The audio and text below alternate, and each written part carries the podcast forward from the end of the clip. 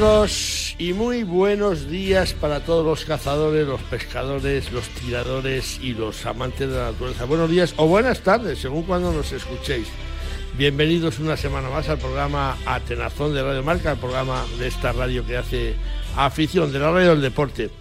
Bienvenidos al primer programa del sexto mes del año. Hemos llegado al mes de junio, hemos vivido unas elecciones municipales y autonómicas el pasado fin de semana y ya estamos casi, casi, pues pensando, bueno, y sin casi, pensando en unas próximas que vamos a tener en julio. Así que vamos a andar más liados estas próximas semanas que las coletas de un chino. Pero bueno, como la vida sigue, hoy queremos dedicar nuestro programa a todos cuantos el domingo pasado fueron a votar.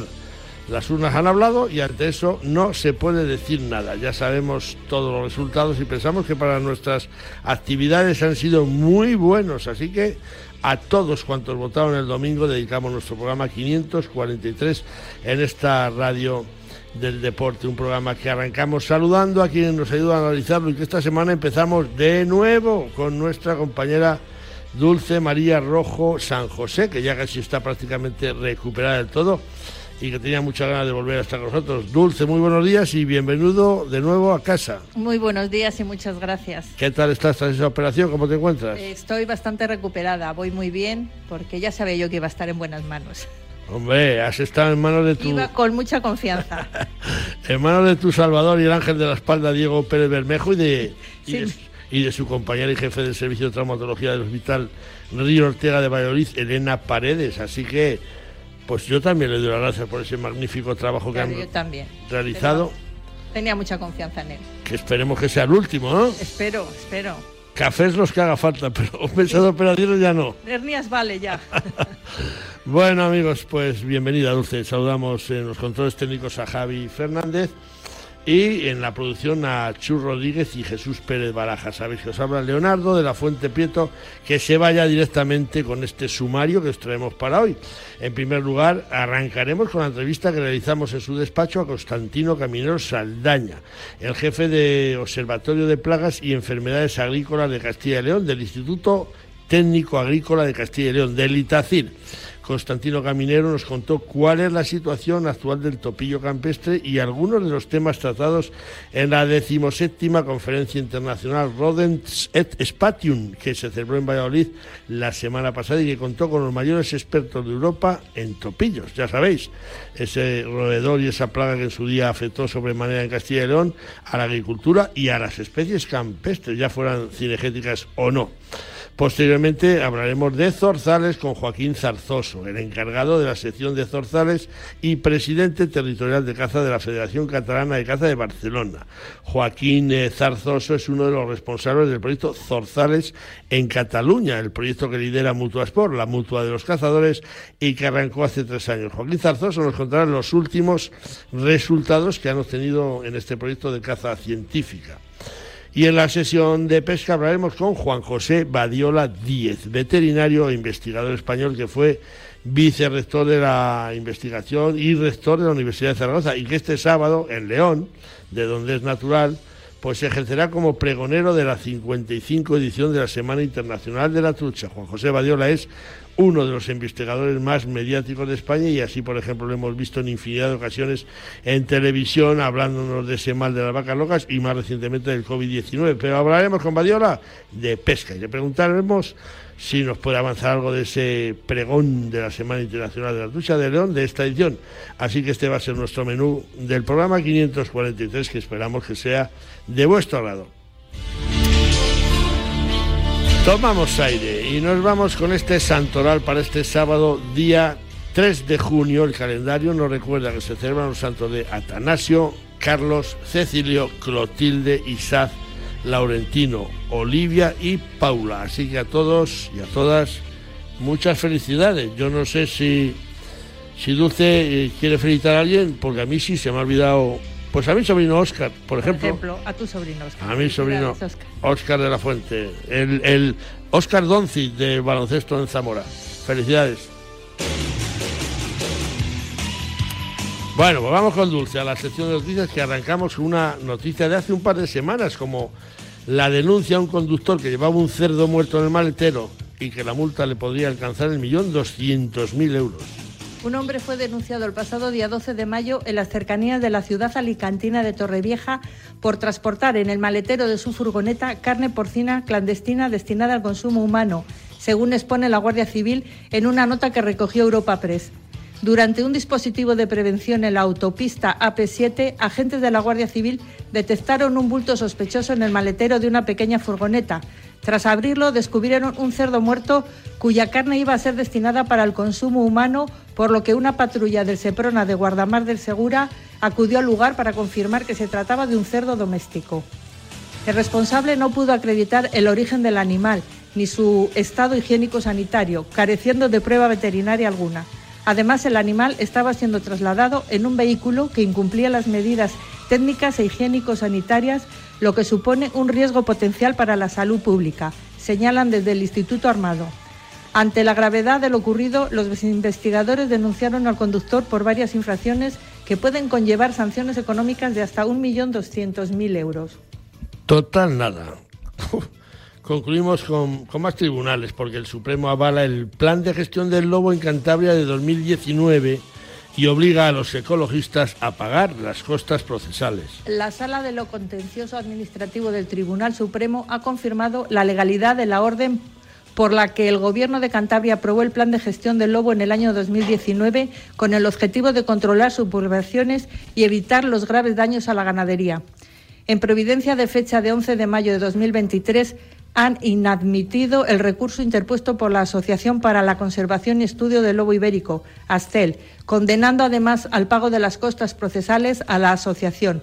Con esta inadmisión, el Supremo confirma la sentencia dictada el pasado 8 de febrero de 2022 por la Sala de Contencioso Administrativo del Tribunal Superior de Justicia de Cantabria, que ya avalaba la legalidad del plan, al desestimar el recurso interpuesto en su día por Ascel contra la orden por la que se aprobaba el indicado plan, cabe recordar que tanto Fundación Artemisa como la Federación Cantabra de Caza se personaron en este recurso en apoyo al Gobierno de Cantabria, al entender, como así se lo ha confirmado, que la orden que aprobaba el plan de gestión del lobo era ajustada a derecho.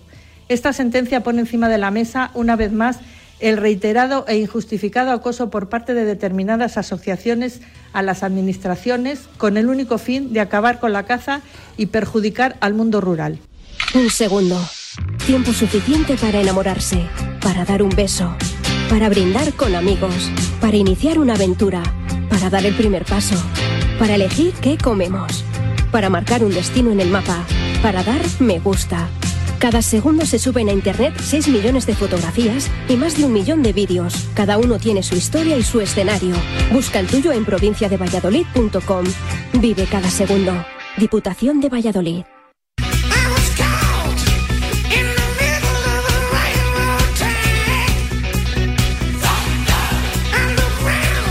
Bueno, bueno, bueno, esta música es una petición personal de nuestro siguiente invitado. Le gusta CDC y nosotros no hacemos nada más que cumplir los deseos de nuestros entrevistados. Al lío, Valladolid acogió la semana pasada, promovido por el Instituto Tecnológico Agrario de Castilla y León, el ITACIL, la mesa redonda Conflictos entre roedores humanos en el siglo XXI, protección de cultivos y salud pública para estrechar la relación entre ciencia y campo. A esta mesa asistió Constantino Caminero Saldaña, jefe del Observatorio de Plagas y Enfermedades Agrícolas de Castilla y León, del Itacil. Y Constantino Caminero nos recibió en su despacho en el Itacil para comentarnos cuál es la situación actual del topillo campestre y algunos de los temas tratados en esta decimoséptima conferencia internacional Ronens et Spatium, que se celebró en Valladolid. Os dejamos con esta entrevista que espero que os guste. Pues Constantino Caminero Saldaña, muy buenos días, bienvenido a Terazón de Radio Marca. Muy buenos días, Leonardo, muchas gracias por la invitación.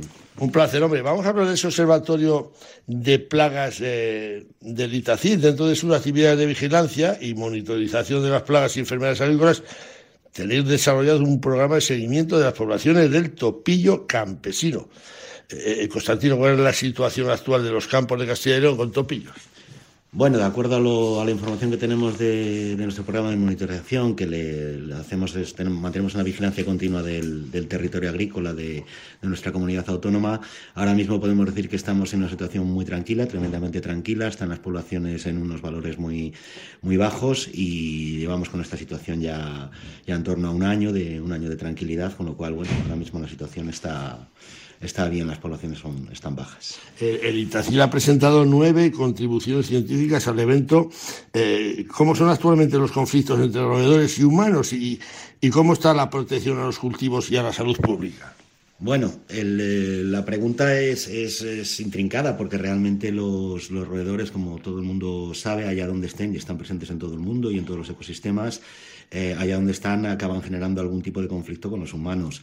Eh, puede ser vinculados con, las, con actividades como puede ser la agricultura y también de forma muy importante, evidentemente, son transmisores de, vamos, son portadores y transmisores de, enfermedades, de enfermedades zoonóticas, algunas de ellas que pueden afectar también al hombre, con lo cual también tiene unas importantes connotaciones en cuanto a la, a la posibilidad de la afectación a la salud pública. Digamos que, que los conflictos que pueden generar con la actividad humana son muchos y muy variados. En el caso, por ejemplo, tupillo campesino son problemas con la producción agrícola y en cuanto a la salud pública, pues es, evidente como cualquier otro roedor. Eh, eh, tres de cada cuatro animales son roedores, he leído por ahí. Eh, de, mamíferos. Sí, sí, sí, sí, son el, grupo más, más abundante. Hay un montón de, especies, en función de cada lugar del mundo, evidentemente te encuentras unas u otras, pero al final, en cuanto a este tipo de problemática, todas acaban confluyendo. Evidentemente hay roedores que son absolutamente inocuos, que no ocasionan ningún trastorno, ningún perjuicio, pero sí que hay especies que pueden, que pueden ocasionar estos problemas. Yo creo que en su día se llegó a decir, incluso leí una entrevista que te habían hecho a ti hace unos años, que teníamos que acostumbrarnos a vivir y a tener que soportar el topillo de forma más o menos eh, eh, cíclica ¿No, ha variado este pensamiento Castilla y León? No, vamos a ver, el topillo campesino es una especie que, donde está presente, y está presente en Castilla y León y en prácticamente toda, toda Europa, eh, ocasiona problemas, en este caso agrícolas, porque su, su, digamos que su dinámica poblacional natural e imposible de evitar se traduce en eh, episodios cíclicos, depende, depende de la zona y las condiciones, esa ciclicidad puede ser más o menos amplia, pero son comportamientos cíclicos en los cuales en un momento determinado y en función de determinados factores, tanto internos a las poblaciones como externos, clima, suelos, ambiente, etcétera, etcétera, eh, se traducen en que expresa su enorme potencial reproductivo, se produce lo que se conoce como una explosión demográfica, que incrementan sus números en varios cientos en muy poquito tiempo. Eso es inevitable. Con lo cual, estando presente en Castilla y León, tenemos que aprender a convivir con este problema, entendiendo por convivir no el asumir que ahí está el topillo y quedarnos parados, sino que estando ese problema ahí, tenemos que estar muy atentos, muy vigilantes para, en cuanto pueda haber algún problema, comenzar a actuar. Bueno, recordamos, estamos hablando con Constantino Caminero Saldaña, jefe del área de plagas del Observatorio de Plagas y Enfermedades Agrícolas del Instituto Tecnológico Agrario de Castilla y León, del ITACIL. Eh, Constantino, tú ejerciste como moderador en la conferencia internacional Rodents et Spatium, no sé si se dice bien, junto a Juan José Luque de la Universidad de Valladolid, donde hubo expertos de los cinco continentes. Ahí donde está la, la, oportunidad para que el mundo científico conozca de primera mano la situación existente en Castilla León con el topillo campesino? Sí, ha sido una oportunidad magnífica para tu interacción entre el mundo científico con, la, con una realidad particular, como puede ser la de, la de Castilla y León, referente al, topillo campesino. Realmente el problema del topillo campesino es eh, bastante común en, prácticamente toda Europa. Otra cuestión es la magnitud a la que puedan llegar los distintos problemas, pero es un problema muy conocido en, muchas partes de Europa. Entonces, es una oportunidad fantástica, tanto para que los investigadores de, de otros países, investigadores internacionales, conociesen un poco la realidad de Castilla y León, que muchos de ellos ya la conocían porque es un problema muy en boga dentro del mundo científico, pero también para que nuestros, nuestros los agentes involucrados en, en toda la estrategia de gestión integrada del topillo campesino, y hablamos desde los agricultores, hablamos desde los propietarios o, organismos competentes en actuar en otras zonas del territorio, hablamos, por ejemplo, de las empresas lo, vinculadas con los seguros agrarios, bueno, hablamos de un montón de agentes distintos que estuvieron en esta mesa redonda, también pudiesen ver de primera mano cuáles son los distintos avances que el mundo científico está haciendo, tanto en el caso particular del topillo campesino en Castilla como en otras zonas de Europa, como con otros roedores a nivel mundial que pudieran estar ocasionando problemas similares. Ha sido una oportunidad magnífica para interactuar y ha sido una gran suerte que desde la Universidad de Valladolid trajesen este Congreso Internacional eh, en el cual hubo eh, más de 100 investigadores de, de 41 países de los cinco continentes, una oportunidad magnífica para esta interacción en Valladolid y para conocer Valladolid y la provincia, porque también habéis ido a Peña, fiel al Museo del Vino, hemos visto las fotos que ha publicado Juan José Luque y os lo habéis pasado bandera, que es de lo que se trata también, no es todo trabajo, ¿no? Bueno, la verdad es que ha sido un congreso muy intenso, han sido muchas horas de trabajo, muchas horas de ponencia, muchas horas de reuniones, pero también, como en prácticamente todos los congresos internacionales, intenta aprovechar que viene muchísima gente de fuera, pues para enseñar un poquito lo que es lo tuyo, en este caso lo que es, lo que es Valladolid, y sí, una, dedicamos una, una tarde, eh, precisamente después de la, de la mesa redonda dedicamos una tarde para enseñarles pues algunas cositas representativas que pudieran estar por aquí. El Museo del Vino, por cierto, les, les encantó. El Castillo de Peñafil se fueron felices. O sea que estuvo muy bien. También esa parte de interacción con, con, nuestro entorno también fue muy positiva. Oye, Constantino, y por las excepcionales características reproductivas de, estos animales, ¿el, ¿el, topillo campestre es un problema global? ¿Es en todo el mundo? ¿O hay sitios que no lo hay? ¿Hay sitios que son destacan sobre otros? A ver, el topillo campesino, la especie, es, Microtus arvalis y Microtus arvalis está extendido por prácticamente toda, toda Europa. Entonces, allá donde está el topillo campesino sí es un, sí es un problema. Es un problema global donde, donde está. Otra cuestión es la incidencia que pueda tener en cada una de las distintas partes. Pero, por ejemplo, los casos que se pusieron en la mesa redonda de Francia, que tienen ya muchos años de experiencia y muchos años de, historia con el topillo campesino, muchos de problema. Por ejemplo, en Alemania. Por ejemplo, también surgió en el año 2019, hicimos una publicación conjunta a varios países, que hubo un episodio de explosión demográfica que fue prácticamente paralelo en toda Europa. Sí, allá donde está el topillo campesino se puede considerar que es un problema. Es un problema en, Europa. En otras partes del mundo tiene otras, otras especies, pero esta especie concreta es un problema en, Europa. Yo me acuerdo que la primera oleada de topillo, no sé si fue en 2007, hablo así de memoria, se combatió el topillo con bromadiolona y con clorofacilona, que además en algunos sitios se echó a voleo. Los juntas agropecuarias locales disponían de de ese producto, lo echaban como querían y así no fue, que se cargaron liebres, alguna perdiz. Eh, eh, ¿Se ha creado ya algún otro tratamiento específico que no afecte al resto de poblaciones para, para que nos quedemos más tranquilos los cazadores? Bueno, realmente no fue tan, tan así. Las cosas, sí que es cierto que en aquella época estos, eran los únicos productos que en aquel momento existían y sí que hubo eh, tratamientos, no, no, hubo tratamientos a voleo, como se dice, ni, indiscriminados, pero sí que es cierto que eran las únicas herramientas que había y sí que es cierto que ese tipo de rodenticidas, que hoy ya no tienen ningún registro autorizado en, en España ni en gran parte del mundo para tratamientos en campo, este tipo de, de materias activas sí que pueden tener una afectación en, especies no diana, en otras, en otras especies.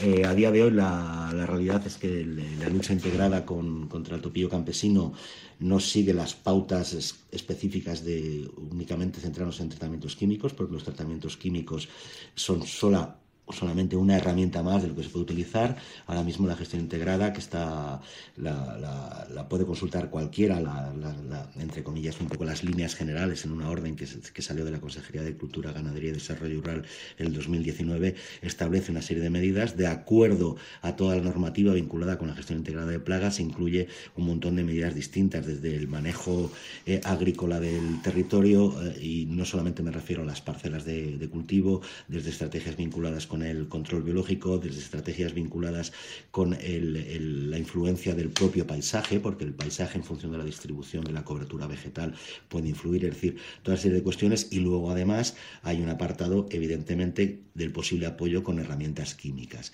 Y ahora mismo lo que sí que hay en, eh, registrado en España, con un registro relativamente reciente, si mal no recuerdo, de 2019, dan un poquito de memoria, ¿eh? si no es 2019, 18 o 20, tendría que consultarlo, de un nuevo producto que no está nuevo, es un producto que se viene utilizando en muchos países desde hace tiempo, que es una formulación basada en el fosfuro de zinc. El fosfuro de zinc a priori, eh, como cualquier producto fitosanitario que se utilice para lo que sea, todo conlleva unos riesgos, unos riesgos ambientales, una serie de, riesgos, pero a priori este tipo de productos deberían resultar menos inocuos para las especies no DNA que estos otros productos que había antes. No quiere decir que sean totalmente inocuos, pero sí tendrían menor, una menor incidencia. Pero evidentemente son productos que se deben usar como se tienen que usar, como establecen las normativas de uso y todos ellos tienen unos tanto unos requerimientos de, utilización como requieren un conocimiento de cómo hay que utilizarlos, cómo hay que aplicarlos para que realmente sean efectivos, reduciendo todos los impactos ambientales. ¿vale? O sea, todo hay que saberlo utilizar, pero ahora sí existe un formulado nuevo. Bueno, que la última, que las diputaciones provinciales de Palencia y Valladolid participan y financian un proyecto de investigación orientada a la mejora de las prácticas aplicables en la defensa de los cultivos frente a los roedores. Eh, también las universidades de Valladolid y Salamanca. ¿Se podrá decir pronto que entre todos y con el apoyo incondicional del Itacil tendremos al topillo controlado? Bueno, el proyecto que te, te refieres es un proyecto de, investigación en el que participan las, las dos diputaciones en que participan las dos diputaciones, la de Palencia y la de Valladolid, también otra serie de organismos como las universidades de Valladolid y de, y de, y de Salamanca, por ejemplo, organismos, otros organismos de aquí autónomos. Y el objetivo final es intentar mejorar absolutamente todas las prácticas vinculadas con la gestión integrada del, del topillo campesino. El objetivo del, del proyecto es que cuando termine hayamos mejorado en cuáles pueden ser las distintas actuaciones que se pueden hacer, cómo podemos, sobre todo, predecir de una mejor manera los riesgos para actuar en, en consecuencia. Es decir, sí, la respuesta es que lo que esperamos es que cuando acabe el proyecto, que evidentemente tendrán que seguir otros proyectos, porque estos problemas nunca, nunca se acaban de solucionar 100%, estaremos en una mejor situación para poder luchar contra el topillo campesino. Pues Constantino Caminero Saldaña, jefe del Observatorio de Plagas y Enfermedades Agrícolas de Castilla y León, del Instituto Tecnológico Agrario de Itacil, Muchas gracias por habernos atendido. Enhorabuena a Itacil por su lucha contra las plagas y en especial contra ese topillo que nos trajo a los cazadores de cabeza hace unos años y que no queremos volver a ver aquellas imágenes. Gracias por todo y muy buenos días. Bueno, a los cazadores, a los agricultores, a prácticamente toda, toda la sociedad. Muchas gracias a vosotros por habernos invitado para contaros nuestras experiencias. Mutuasport te protege mientras cazas para que no tengas que preocuparte por nada. Seguros del cazador, cotos de caza, monterías, batidas y ganchos, juntas directivas de cotos de caza, perros de caza, realas, guardas de cotos de caza, competiciones. Mutuasport, siempre pensando en la seguridad del cazador y de la actividad cinegética. Infórmate. 915 340 440 44 o en mutua arroba mutuasport.com. Cuando era joven, nunca me olvido, vivía en un rancho bajo un sausal. Entre sus ramas colgaba un nido y allí cantaba siempre un zorzal. La linda joven. Pues vamos a hablar de zorzales con Joaquín Zarzoso, que es el encargado de la sección de zorzales y presidente territorial de caza de la Federación Catalana de Caza en Barcelona. Joaquín es uno de los responsables del proyecto Zorzales en Cataluña, ese proyecto que ha puesto en marcha Mutua Sport, donde Joaquín también es consejero y que arrancó hace tres años. Y queremos que nos cuente los últimos resultados que han obtenido en este proyecto de caza científica, como a mí me gusta llamarlo. Joaquín Zarzoso, muy buenos días, bienvenido a Tenazón de Radio Marca. Buenos días, gracias a vosotros. Oye, antes de nada, avánzanos así un poquito, ¿eh? ¿eh? aunque ya hemos hablado más veces, ¿qué es este proyecto Zorzales? Bueno, este proyecto Zorzales lo que busca, pues bueno, es aumentar un poco más el conocimiento sobre la especie y sobre todo, pues bueno, garantizar el futuro, pues, de una caza sostenible del zorzal. Un proyecto, pues, financiado por Mutuasport, donde pues lógicamente colabora Artemisan, eh, las diferentes federaciones autonómicas, la Real Federación Española de Caza y también el grupo de zorzaleros españoles a nivel nacional. Entonces es un proyecto ambicioso que busca pues bueno eh, sostener la especie a nivel de caza. ¿Cuál es, Joaquín, la labor que tiene que hacer quien se implique en este proyecto Zorzales? Que, que por supuesto está abierta a cuanto más personas mejor, ¿no?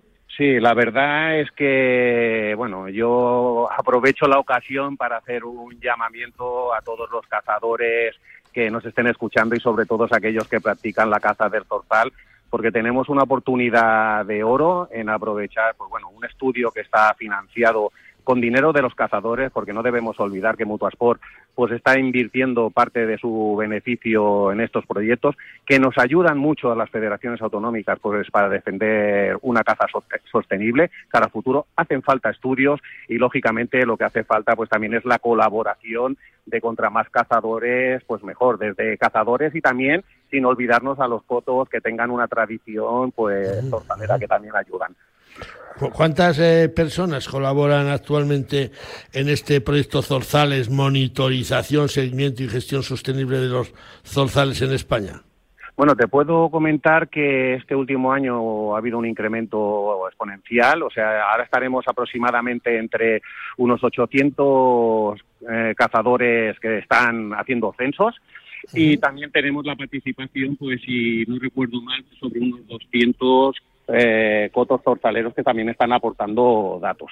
Con lo cual, pues bueno, es un dato significativo, pero vuelvo a reiterarme, es importante que el colectivo se vuelque en este tipo de estudios porque el futuro de la caza a veces depende de estos estudios. Tota-, totalmente, que al final es con lo que tapamos bocas, como digo yo. Oye, no, sí. sí, hay zorzales.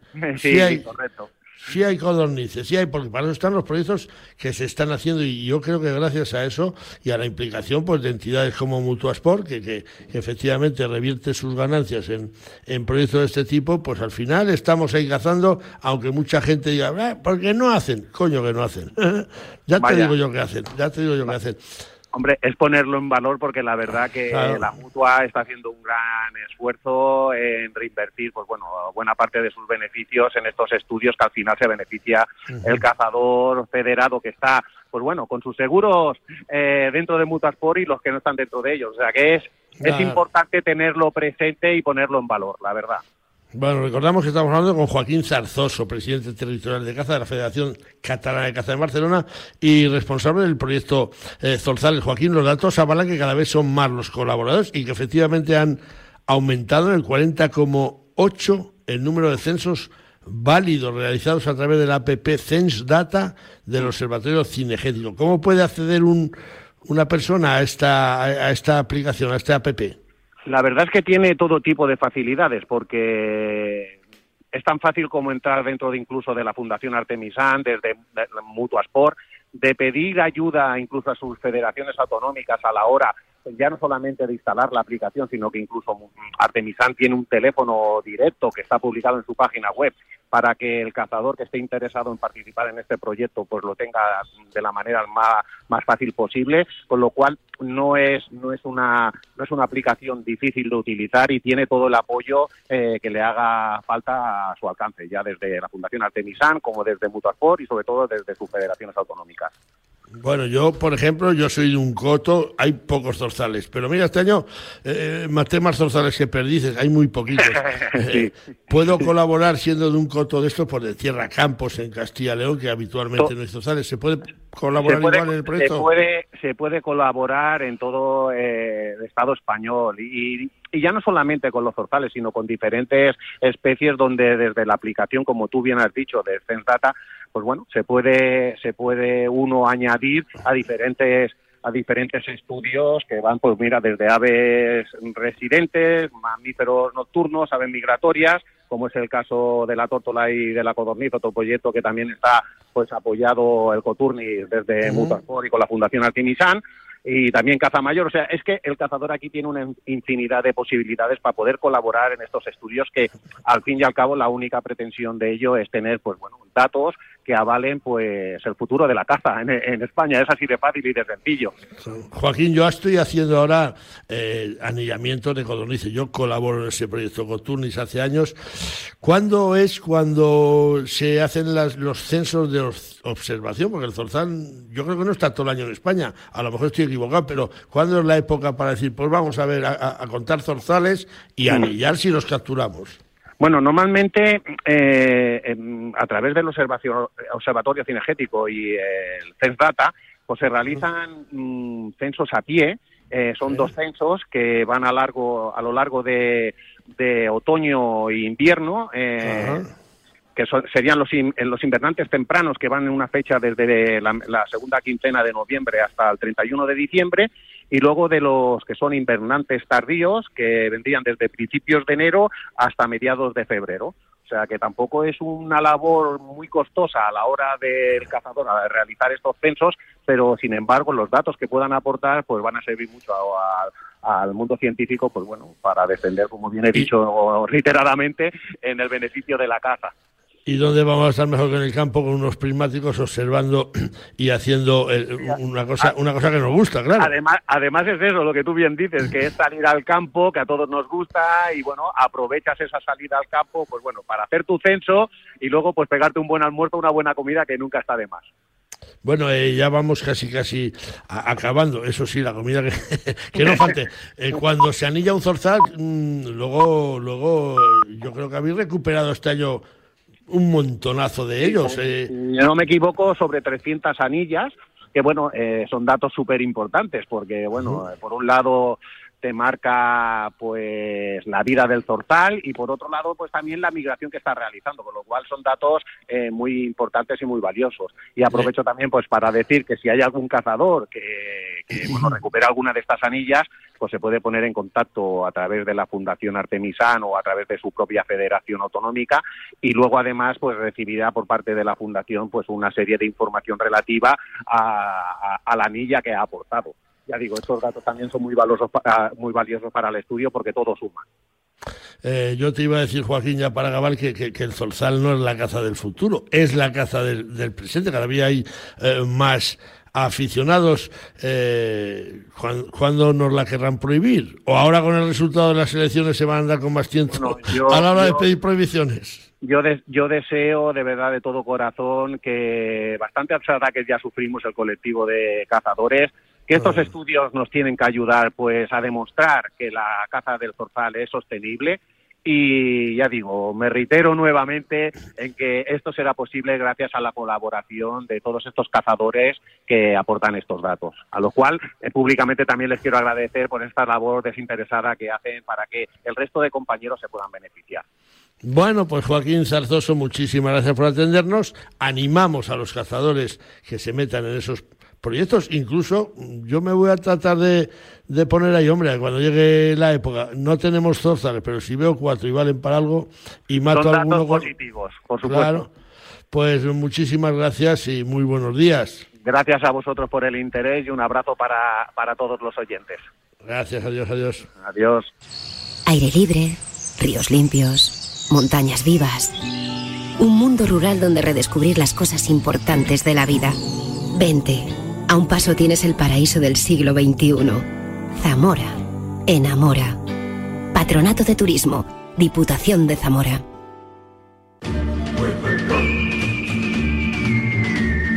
Bueno, pues nos vamos con nuestro abogado Santiago Ballesteros, el encargado de la sección legal Pleitos Tengas y Organes, que yo no sé si está en Zamora, en ese paraíso que anuncia, que anuncia su sección. Yo qué sé, vamos a preguntar a ver. Santiago Ballesteros, muy buenos días. Muy buenos días, amigo Leo y amigos oyentes. No estoy en Zamora, estoy en La Mancha, que es otro país también. Qué bueno, sí, señor. La Mancha, La Mancha. Eh, bueno, pues te ha llegado una pregunta. A ver, espérate, porque yo creo que es de la. Ah, no, es de Extremadura. Mira, te ha llegado una pregunta de Pablo Cruz, desde una localidad de Extremeña que prefiero omitir, que nos dice que tenían aprobada una subvención para mejoras en su coto por parte de la Consejería de Medio Ambiente, Agricultura y Desarrollo Rural de Extremadura una subvención que todavía no han recibido y quieren saber si ahora que va a haber eh, cambio de gobierno previsiblemente en esta comunidad, si se mantiene la subvención que estaba concedida hace un par de meses o si esos compromisos no van a seguir adelante y se pueden perder. ¿Qué le contestas a Pablo Cruz? Bueno, la respuesta es sencilla. Eh, si tiene una resolución de la Administración, pues da igual que haya un cambio en, lo que es la cara visible del gobierno. Al final es la administración la que resuelve, es la Junta. Da igual que la Junta es, eh, quien esté al frente sea Pepito o Juanito. ¿eh? Al final la administración, no hay que olvidar que las resoluciones administrativas eh, vinculan a, la propia administración, que son actos expresos, que generan un principio de confianza legítima en las mismas. date cuenta que si, claro, si se pudiera dar marcha atrás cada vez que hay un cambio, en las personas que están al frente de administraciones o de empresas, pues no habría una cosa que es fundamental, que es la seguridad jurídica. Es decir, eh, mm, puede ocurrir que la gente ya haya hecho sus inversiones, haya hecho previsiones, ¿eh? y claro, si tiene una, tiene una resolución administrativa que le reconoce una subvención, esa resolución tiene una presunción de certeza, de legalidad, de objetividad, ¿eh? y, por supuesto, pues genera, como digo antes, una confianza legítima, legítima en, en que se va a mantener. De manera que no sé cómo se llamaba el oyente, perdóname. Pablo, Pablo Cruz. Pablo puede estar tranquilo porque, bueno, pues eso se va a mantener. Es como si, por ejemplo, en una empresa eh, cambia el consejo de administración. Bueno, eso da igual. Al final, eh, el contrato se, se firma con, con la persona jurídica, no se firma con el consejo de administración eh, mengano o zutano. Eso da exactamente igual. Bueno, pues Pablo Cruz espero que se quede más tranquilo y llegue quien llegue al gobierno, que todavía no está claro si va a haber cambio en Extremadura o no pues que sepan que van a tener que eh, cumplir con lo que está firmado como para que lo entienda todo el mundo, ¿verdad? Exactamente, correcto. Bueno, Santiago, que muchísimas gracias una semana más por estar con nosotros y la semana que viene más. Venga, ¿eh? a ver si nos vemos en Zamora en alguna ocasión, pero cazando. ¡Oh, qué bueno! O pescando. o pescando. a ver si es cierto. Venga, un abrazo, adiós, chao. Un abrazo fuerte. Pesca Federada, pesca responsable. La Federación Española de Pesca y Casting te anima a que formes parte de esta gran familia.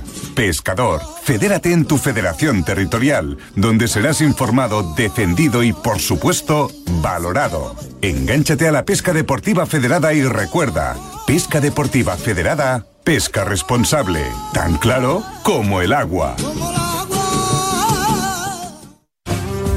Bueno, pues volvemos con Dulce María Rojo con las noticias de pesca. Aquí vamos a arrancar con el resultado del Campeonato de Europa de Salmón y dos Mosca, donde España ha logrado dos nuevas medallas. La selección española de pesca de salmón y dos moscas se proclamó subcampeona de Europa por escuadras en el vigésimo séptimo campeonato de la modalidad que ha tenido lugar la semana pasada en la localidad portuguesa de Covilla.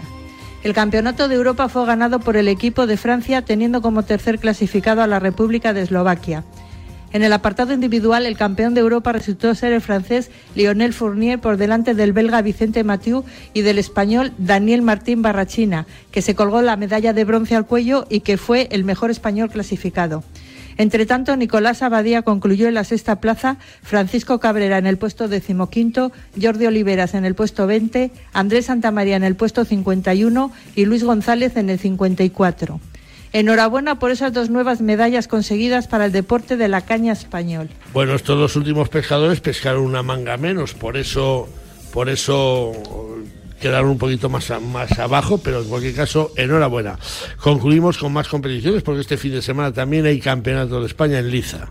De nuevo fin de semana competitivo para los pescadores españoles y así la ciudad autónoma de Ceuta acoge este fin de semana el primer campeonato de España de pesca al jigging desde embarcación, una novedosa prueba que pone de manifiesto el auge que está alcanzando esta modalidad de pesca. Esta competición se disputa dos mangas de pesca de seis horas de duración cada una de ellas, estando previsto el final del Campeonato de España para el mediodía de este sábado.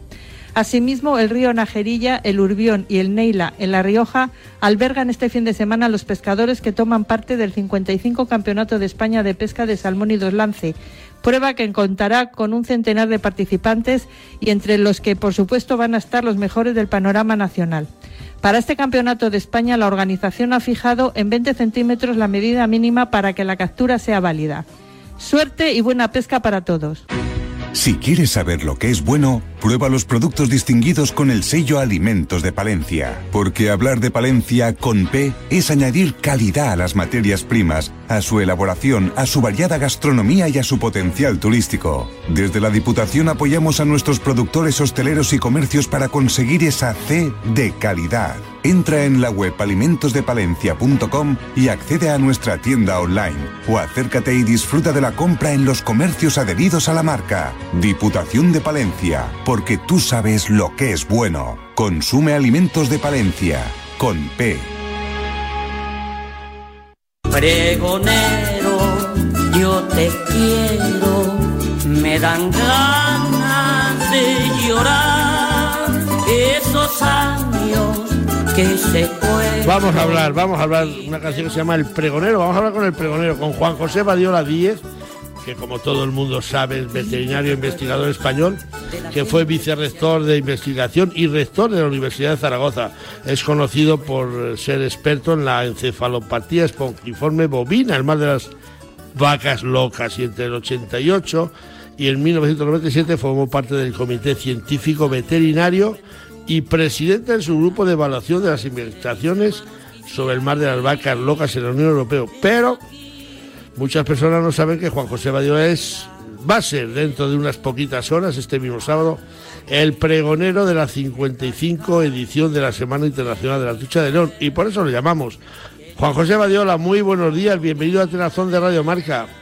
Hola, muy buenos días. Un placer hablar con vosotros. Hoy un, un, un placer para nosotros y, y, por supuesto enhorabuena por ese nombramiento de pregonero de la 55 Semana Internacional de Lucha. Yo, yo me imagino que para un leonés como eres tú, descendiente además de la ribera del Curueño, aunque no seas pescador, ser el pregonero de la semana es, es un orgullo, ¿no?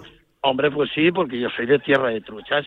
Mi familia, como sabes muy bien, es eh, desciende de ahí, de, de, la, de, de, la ribera del Curreño, que es un río relativamente corto, afluente del, del Porma, uh -huh. pero que, que siempre ha sido considerado como uno de los ríos que tiene las truchas de más calidad de todo León, eso dicen. Entonces, ya, bueno, pues es he vivido ya, junto a las truchas. Ya te lo digo yo, que yo desde he pescado pequeñito, en, desde pequeñito. En, en Valdepiélago, en Nocedo del Curueño, en Tolivia. Efectivamente, Tolivia, yo soy de Tolivia, soy de Tolivia de abajo, ¿eh? Pues yo iba a Tolivia de arriba a pescarlas y qué truchas tenía por el río. Y había un guarda, yo no sé si se llamaba Manolo, no me acuerdo, el guarda del Manolo, río. Manolo, Manolo, sí, efectivamente, Manolo. Ah, pues hace muchos años que no le veo y, y era un fenómeno, ¿eh? Se vigilaba bien sí. el, curueño. Sí, Ajá. sí, sí, no, hombre, la verdad es que, mira, por eso te digo que, claro, yo es que he vivido el mundo de la trucha, lo he vivido, pues mm. ha formado parte de mi, de mi vida desde, desde pequeño, ¿no? Desde niño. Yo, eh, mi padre era pescador, mi otro tío también era pescador, y allí todo el mundo pescaba de una manera o de otra. Ahí quiero recordar también, hay otro elemento que vincula en, en la vecilla, en la canda y demás, se, se, producen los famosos gallos de los que se, se hacen las las, las, bueno, las moscas, las, las moscas tan, tan, características que, que tanto les se dejan, se, se, las atrae a las truchas y las pobres se dejan engañar yo, yo, quería preguntarte, y de hecho te tenía esta pregunta preparada. ¿Es verdad que hay por ahí una veta de uranio que, que le da a los gallos de esa zona un brillo especial y que si sacan de ahí de un gallo ya no brilla y toda esa historia que, que montan por ahí en la cándala y por ahí? Pues eso dicen, pero a mí la verdad nadie me lo ha confirmado oficialmente. O sea, eso es lo que, eso es lo que creo yo. Allí, que... allí la gente dice eso, que es que se debe a la famosa beta del uranio, que yo, sí. que yo la verdad no tengo conocimiento exacto. Yo he mirado en el, en el Centro Geológico Nacional y no veo nada de eso, pero bueno, si ellos lo dicen será verdad, porque no bueno, bueno. vamos a quitarle ese, e, e, esa interpretación tan peculiar. Ojo con esos gallos de Chema, yo me acuerdo de Adelina Gil, que en paz descanse, eh, de Tomás Gil y de algunos más que andan por ahí, que, que, han dado fama a la zona y que han defendido al gallo mmm, debidamente. Eh, Juan José Badiola, tú, tú curtido en mil conferencias por todo el mundo, eh, ¿alguna vez pensabas que iba a ser perronero de, de este evento deportivo sobre pues, que es el más antiguo de España? Pues la verdad es que no, si te lo digo sincero, no Hombre, no, no porque no me interese cuando las truchas, porque ya hemos comentado que yo es que soy de, de, esas, de esas tierras, de tierra de truchas, ¿no? Pero, pero la verdad es que no. Yo, yo creo que esa ha sido una muy buena idea de los que plantearon estas, estas semanas, ¿verdad? Dedicadas a la trucha, porque tiene un renombre internacional. Este, esta, estas semanas se concentran pescadores eh, de muchos países, de varios países del mundo. Y para. León es algo importante, algo importante. Yo me alegro mucho porque yo, en fin, soy leonés, me siento muy identificado con la tierra leonesa y quiero lo mejor para mi tierra. Es la lucha, significa, primero, una apuesta por, por el deporte, por un deporte limpio, un deporte uh -huh. compatible con el medio ambiente, un deporte además equilibrado, ¿verdad? Porque, bueno, hace falta hacer, eh, tener una forma física, ¿eh? Porque meterse en un río en un momento determinado aunque lleves botas y demás, pues en fin, a veces las cosas no son tan fáciles, ¿eh? Y, Algo- y- y- a- a- alguno nos ha pegado un buen revolcón, pisado una Eh, piedra, eso es un canto redondo y nos... eh, eh, esos- cantos redondos resbaladizos, ¿verdad? Que, Sí, que sí. fácilmente te suelo y entonces de poco te valen las botas porque te pones de agua hasta arriba, ¿no? Claro, Pero claro, bueno, claro. yo, yo creo eso también, y después, hombre, también, yo recuerdo también en mi época, allí en mi zona también era un recurso gast- eh, gastronómico, o sea, la gente pues también podía consumir pescado gracias a las truchas que se pescaban en la zona, ¿no? Y alguno, Y- alguno ganó un, un pastón, ¿eh? Sí, siendo- sí, sí, cuando no había cupos y, y menos vigilancia, menos manolos, alguno iba al río con la con el trasmayo ese que tiran redondo. Sí, y- efectivamente, sí, por procedimientos no muy ortodoxos, pero bueno. Ya, no, no, había, había, había que, que, co- que comer, como, como se decía. Eh, recordamos que hablamos con, con Juan José Badiola, investigador español, vicerrector, rector de la Universidad de Zaragoza y pregonero de la Semana Internacional de la Trucha que va a tener lugar este sábado eh, a las 8 de la tarde. ¿Dónde es? Dinos dónde es. Por, porque Sí, eh, es en la, en, al lado de San Isidoro, en la- lo que es al lado de la, cole- la famosa colegiata de San Isidoro, pero justo hay una hospedería allí, eh, hotel también, y tiene un, un- un salón muy hermoso y, y lo van a hacer ahí. ¿Nos puedes avanzar, si quieres, un poquitín algo de qué va a tratar ese pregón? Sí, mira, yo, yo lo, lo voy a plantear de la siguiente manera. Por una parte, bueno, pues relacionarlo con mi, con, con mi, eh, vamos, con, con la tierra de mi familia, ¿no? Que es la tierra mía, que yo he vivido. Yo es que cuando yo nací en León Capital, me llevaron a nacer allí, pero es que cuando yo tenía tres días, fui, me llevaron a vivir a Tolivia. Ay, mi- y mi padre era pescador. Entonces, voy a, esas vivencias voy a tra- tratar de trasladarlas allí. En segundo lugar, hombre, voy a glosar el, el valor de, de- del animal. ¿eh? Que he visto algunos pregones, no se habla mucho de, eso, de- de ese animal tan peculiar, tan tan escurridizo, ¿verdad? Eh, tan con una con una carne tan sabrosa eh, y, sobre todo con una musculatura que le permite eh, pues bueno pues y, y listos inteligentes eh o sea que las truchas son animales bastante Hombre, inteligentes. hombre, hombre, hombre, y no se dejan engañar fácilmente. Y yo creo que en ese, ese aspecto también es importante ver las características del animal, tanto fisiológicas como, como de otro tipo y de, y de comportamiento también, ¿no? Y después, hombre, quiero hablar también pues lo que significa como recurso para León, ¿no? Y para la zona en cuestión. Un recurso, un recurso eh, gastronómico, económico, turístico, eh, bueno, y que pone, y, y también yo creo que ahora León, que en fin, no pasa por su mejor momento, ¿verdad? Por después de la, la- la cierre de las minas y demás, necesita cambiar un poco de actividad. Yo creo que esto puede ayudar, no digo que vaya a asociar al propio de León, pero el, el mantener, eso implica también qué hay que hacer. Pues primero, hay que esmerarse por la limpieza de los ríos hay que esmerarse porque la, la, el que vaya a pescar, pesque, tenga oportunidad de pescar. Claro, si no hay truchas, pues entonces la gente no irá a pescar, ¿no? El, el que el pesca, la pesca sin muerte, yo creo que ha sido una buena idea, porque hombre, hoy la gente no necesita una trucha para comer, pues ni en los años de 50 sí, pero hoy no, ¿no? Y, y- y aún así tiene donde cogerla y, y- y comerla. Hay sitios donde se puede Bueno, sí, llevar sí, uno puede, que truchas. O sea que. Claro, claro, eso también es, eso es posible también, hombre, eso es lo ideal. Lo que pasa es claro, hay que hacerlo con moderación.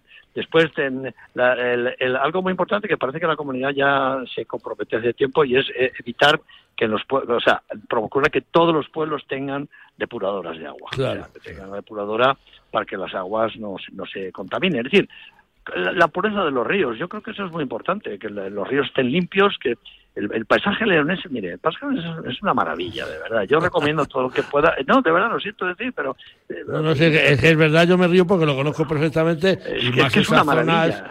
Es, una maravilla. Eh, Eh, Juan, eh, eh, se Juan puede José, vivir- Dime. Juan José, que no sé si te han dicho que el pregonero tiene derecho a pescar, tiene plaza fija para pescar la Semana Internacional de la Trucha. Te vamos a ver con una mano que solo sea intentando el próximo año. Bueno, el, el próximo año sí, yo creo que sí, me puedo comprometer. Este año no, pero el próximo año yo creo que sí. Bueno. haremos, haremos uso de ese privilegio, ¿verdad? Juan José Badiola, no podemos eh, hablar más contigo, estaríamos dos días, tengo amigos comunes, tenemos amigos comunes que te quería dar un recuerdo de ellos, pero solo te deseamos que el pregón sea una, una maravilla como los muchos que se han dado en la sala Pendón de Baeza del Hotel Real Colegiata de San Isidro. A las 8 de la tarde de este sábado, Juan José Badiola Muñoz ofrecerá ese pregón y nosotros te deseamos que sea magnífico como, como no puede ser de otra forma. Pues muchas gracias, eso espero y bueno, me gustaría no decepcionaros a los que vengáis. Seguro, seguro, seguro que no. Muchísimas gracias y muy buenos días. Vale, gracias y buenos días. En la diferencia que existe entre simplemente ver y saber mirar está la capacidad de ir más allá y comprender realmente lo que estamos observando. El nuestro es un ojo atento que mira al mundo que nos rodea, percibe los estímulos y los hace suyos, transformándolos en innovaciones. De esta manera nació Lupo de Benelli, el rifle de cerrojo con peculiaridades únicas que encarna las características del lobo, el depredador por excelencia, el rifle que abre una nueva frontera. Lupo de Benelli lleva la caza en el ADN.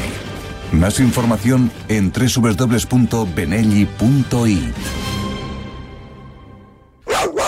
Nos vamos con la palabra de perro, porque dice mi perro que las urnas han hablado y han dejado bien claro que la caza, la pesca y el mundo rural también votan. Y vaya que si lo han hecho en esta ocasión, que ha supuesto el mayor varapalo para los grupos de la ultraizquierda, como el Partido Socialista Obrero Español y Unidas Podemos, que por su empecinamiento en instaurar leyes a base de decretos sin escuchar las peticiones del pueblo, ahora se ha llevado a las urnas la mayor bofetada en la historia que uno recuerda, habiendo llegado casi a desaparecer por completo formaciones como Ciudadanos y casi por completo en el caso de Unidas Podemos, siendo tan clara la falta de apoyo al Partido Socialista que preside Pedro I el Bello, que éste ha tenido que convocar elecciones para el próximo día 23 de julio. A mí que me registren.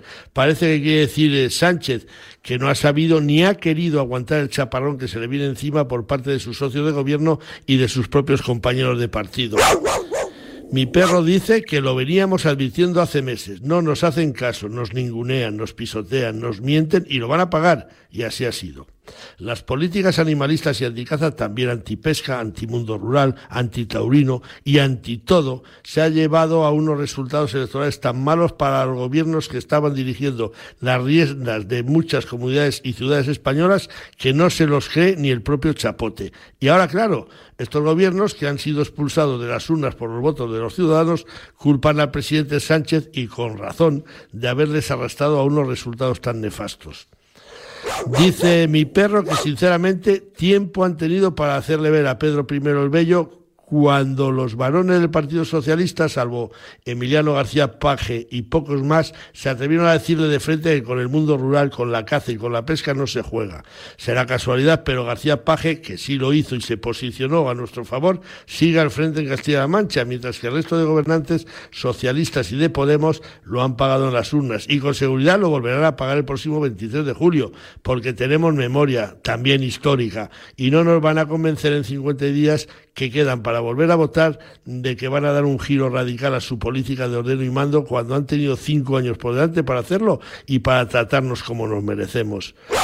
Mi perro dice que la caza, la pesca y el mundo rural se han dejado oír y recalca que merecemos ese respeto que no nos han tenido en comunidades anteriormente gobernadas por el PSOE como Valencia, Aragón, Baleares, Extremadura o La Rioja, que ahora se rasgan las vestiduras y ven que han sido superadas en votos por formación del Partido Popular y de Vox que se convierte a pesar de las vergonzosas encuestas de Tezanos, que no les daba ni la hora, en la llave para muchos municipios. Y nosotros pensamos que principalmente porque en ningún momento han dejado de apoyar claramente a nuestras actividades. Y además, o al menos yo no lo he visto, sin que nos hayan mentido tanto como quienes perdieron las elecciones. Por supuesto que la caza y nuestro gremio vota. Es más, algunos estamos ya deseando hacerlo de nuevo el día 23 de julio. Ha dicho mi perro. ¿Sabes lo que es la caza? Pues la caza, además, es... Protección de cultivos y ganado. Es seguridad en las carreteras. Es equilibrio entre especies. Es una oportunidad para el medio rural. Es parte de nuestra esencia. Pensemos sin clichés ni tabús sobre la caza. Una actividad necesaria y sostenible. Junta de Castilla y León. Vámonos con la especie semanal como es el lagarto verde. El lagarto verde, conocido también como lagarto verde occidental, es un lagarto de tamaño mediano, de unos 25 centímetros de longitud, de cabeza a extremo de la cola, con un color dorsal verde brillante jaspeado de negro. Los machos pueden tener la garganta de color azul brillante, sobre todo en la época reproductiva. La zona ventral es de color amarillento. El lagarto verde habita zonas verdes y húmedas, pero soleadas, incluyendo riberas, prados y zonas de media montaña. En la península ibérica se encuentra en el norte de Cataluña y Aragón, Navarra, La Rioja, País Vasco, Cantabria y noroeste de Castilla y León.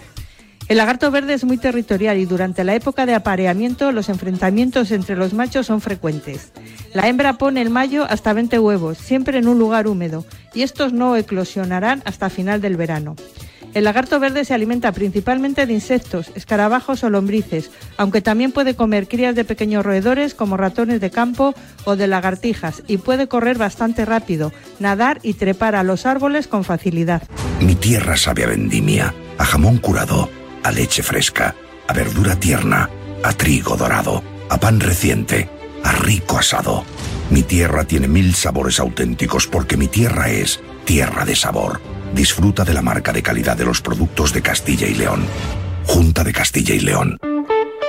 Bueno, pues nos vamos con esos productos de tierra de sabor que hoy van a ser eh, algunos de los productos adscritos eh, de Ávila, porque vamos hasta Ávila para proponeros un menú de algunos de sus productos. Así pues, tendremos en primer eh, plato unas judías de la indicación geográfica protegida del barco de Ávila. En 1996 este manjar abulense, cultivado en las faldas de la Sierra de Gredos, obtuvo la indicación geográfica protegida por parte de la Unión Europea por su excelente calidad. Se trata de una legumbre fina de fina piel cuya mantecosidad, ausencia de harinosidad y exclusivo sabor despiertan en quien le gusta una intensa impresión sensorial. A pesar de estar unificada en una figura de calidad, existen diversos tipos de judías del barco de Ávila, cada una de ellas con unas características que la convierten en un producto versátil y fácil de adaptar a muchas recetas. Nos encontramos judías como la blanca riñón, blanca redonda, blanca planchada, judión, arrocina, morada larga y morada redonda. Después de hacer agua y salivas, pues de segundo plato, carne de Ávila y GP. La primera figura de calidad de carne fresca en España se creó en 1988 y regula que al menos una de las etapas del proceso de producción tenga lugar en la provincia de Ávila y certifica que la calidad que la distinguen de otras carnes viene dada por unas características que solo se dan en este lugar.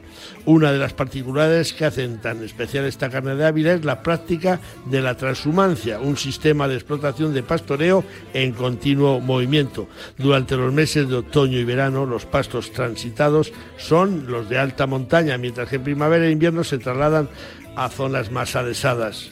Y de postre, higos de Gredos MG. La zona de producción, acondicionamiento y envasado de esta excelente fruta de tierra de sabor que se consumen frescos o secos se encuentra en los municipios de la comarca Gredos Sur Valle del Tietar. La producción es de 490.000 kilos, de los que 240.000 son higos frescos y 250.000 higos secos. La producción media anual en la comarca se encuentra en torno a los 2,1 millones de kilos y con los mejores higos de Gredos y el más delicioso chocolate se elabora una pequeña pero deliciosa variedad de bombones de higo que están mm, para chuparse los dedos. Que no, que no, que no, que no nos hemos olvidado de los vinos. Para cerrar este repaso provincial abulense, destacamos los vinos de la denominación de origen de Cebreros, que se ubica al sureste de la provincia de Ávila, dentro del sistema central ibérico y entre las cuencas de los ríos Alberche y Tieta. Sus viñedos se encuentran a una altura considerable, estando algunos a más de mil metros de altura. Las características de su vino vienen dadas por un clima con escasas precipitaciones y veranos calurosos, además de predominio de viñedos viejos y de una baja densidad de plantación. En septiembre de 2020 la denominación de origen Cebreros modificó su pliego de condiciones buscando estar a la vanguardia y adaptarse así a los cambios del mundo del vino. Por un lado, se modificó el etiquetado para incidir más en la procedencia de los vinos y poner el foco en el origen y en la diversidad de sus zonas. Además, el envasado también cambió para apostar más por la sostenibilidad, incluyendo otros formatos diferentes al vidrio. Y por último, se han disminuido la acidez total en tintos y rosados envejecidos de más de 12 meses en barrica, así como los blancos envejecidos durante más de 6 meses. Amigos, buen provecho, dicho queda.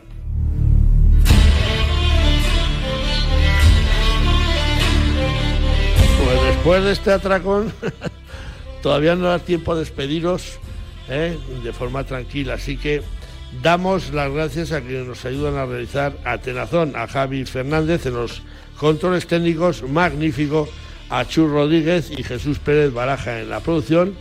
Y llegado a este punto, y ya tenía yo ganas de decirlo otra vez, adiós con el corazón, decimos desde Atenazón, Dulce, Rojo y Leo juntos. Dulce, que nos vamos. Venga, hasta la semana que viene. Andando poco a poco. Despacito, bueno, despacito, si no se puede correr. Bueno, pero tampoco sin pausa. No, sin pausa. Hasta la semana que viene a todos amigos. Adiós, gracias por estar ahí, gracias por hacernos crecer.